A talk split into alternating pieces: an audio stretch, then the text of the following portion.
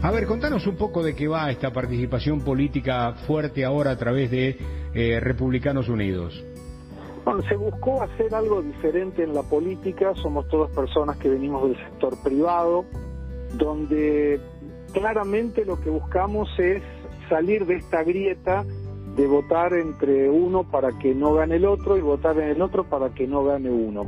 Y entendíamos que las eh, legislativas de ahora del 2021 podían ser un momento propicio para eso, porque las personas podrían utilizar sus preferencias electorales en función de un proyecto que los represente, que busca bajar el gasto público, buscar eficiencia en el Estado, que el Estado deje ser un perchero de militantes que muchas veces ingresan sin ninguna capacidad técnica, buscar el superávit fiscal, claramente lo que ocurre en cualquier familia y en cualquier empresa, evitar gastar más de lo que se recauda o de lo que se gana, que el sindicalismo no sea algo compulsivo, sino que puede tener la voluntad del aporte, porque hoy en día tienen, hablándolo en porteño, la vacatada, o sea, una persona tiene que aportar al sindicalismo aunque no se sienta representado, eh, que se termine la lista sábana donde uno ingresa a la Cámara de Diputados o de Senadores y nos damos cuenta del nombre de la persona porque le besó el pecho a la novia, pero no por los proyectos que presenta. Eh, mejorar la educación, que no sea adoctrinante, que la gente tenga libertad.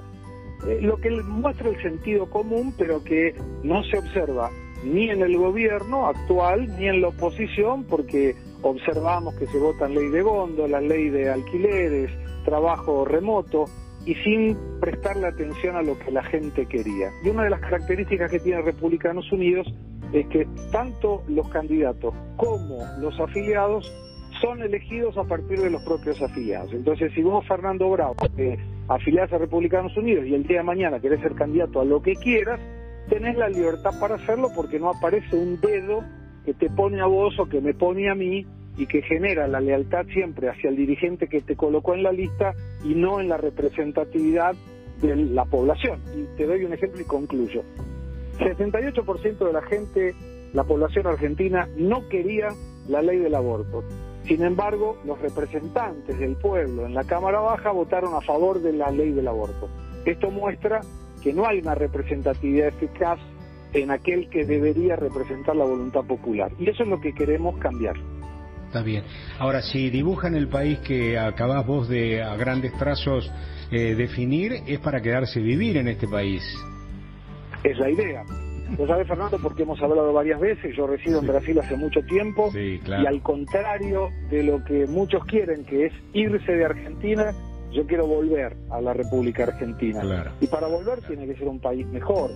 Eh, y no es solo para nuestros hijos y nuestros nietos, no, es posible hacerlo para nosotros. Complemento, que no haya un cepo que te impida hacer cosas. Esto sería como reprimir la voluntad de una ensalada porque no se consiguen tomates. No, lo que hay que hacer es que haya tomates para que, el que quiera comprar tomates, dólares en este caso, pueda hacerlo sin ninguna restricción. Y donde la meritocracia además sea valorizada. Un dato que complementa. Nosotros buscamos disminuir la cantidad de asesores en cada uno de los diputados y ojalá podamos tener un grupo corto, pequeño de asesores por el bloque. Que la gente entre por concurso. Y si piensa diferente, pero tiene capacidad técnica para ayudar al país, es bienvenido. No importa si es kirchnerista, macrista, si es liberal, lo que importa es que aporte para el país.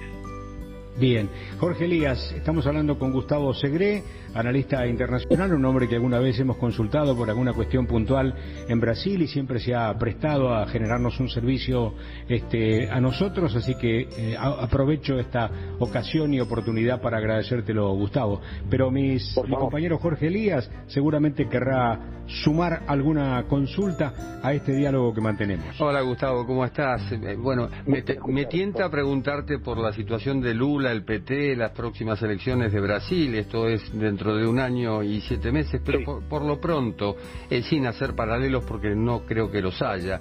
¿Cómo se hace para bajar un mensaje, por lo que se ve, liberal y conservador, eh, a un país que está asociado o que asocia eh, ese tipo de mensaje con dictaduras militares?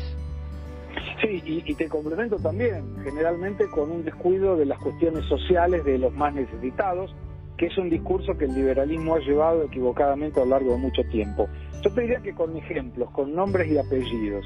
Eh, hay una persona que hace un tiempo me contacta de La Rioja, Ana Farías se llama, que no quería planes sociales, pero que estaba imposibilitada de trabajar porque no tenía conocimiento y porque le quería, necesitaba tener insumos para hacer empanadas y tortas fritas.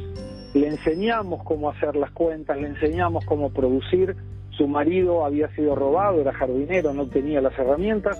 Le incentivamos al estudio. Hoy ella hace las tortas fritas y las empanadas, le va muy bien, tiene cuatro hijos, vive en una zona carenciada, su marido es eh, jardinero y está estudiando en la universidad a distancia con una computadora que también le conseguimos. Eso es brindar oportunidades y no dar regalo, plata para que la gente dependa del Estado.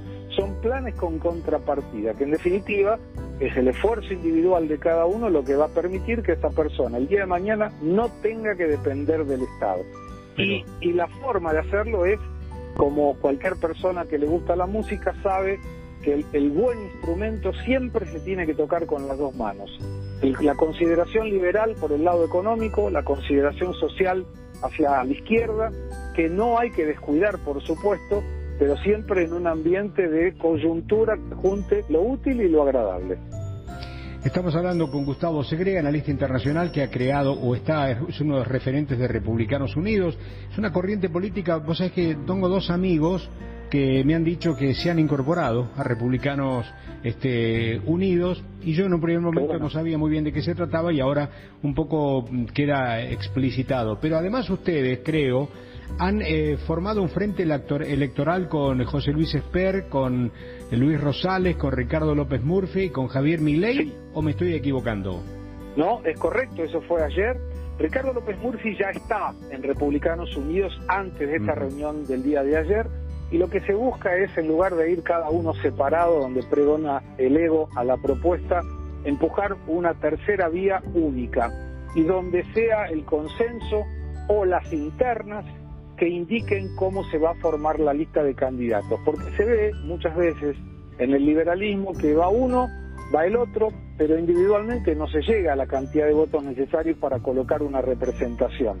Y si vamos todos juntos, con mucha humildad, podemos conseguir un diputado, dos diputados, tres diputados que sabemos van a tener un arduo trabajo en la Cámara, en la honorable Cámara de Diputados, en este caso en Cava y provincia de Buenos Aires, pero vamos a mandar estas propuestas que mencionaba, una modificación de la ley laboral para que la gente tenga voluntad de contratar, una disminución y facilitación del sistema tributario para que sea amigable al pago de impuestos y no a la evasión. Y, esto probablemente ni pase de las comisiones, pero queremos mostrar la propuesta para que la gente se dé cuenta que es posible un país mejor y que en el 2023 acompañen más propuestas liberales, en el 2025 también, y salvo que la coyuntura nos empuje, pensamos hacer muy competitivos para el 2027 en las presidenciales.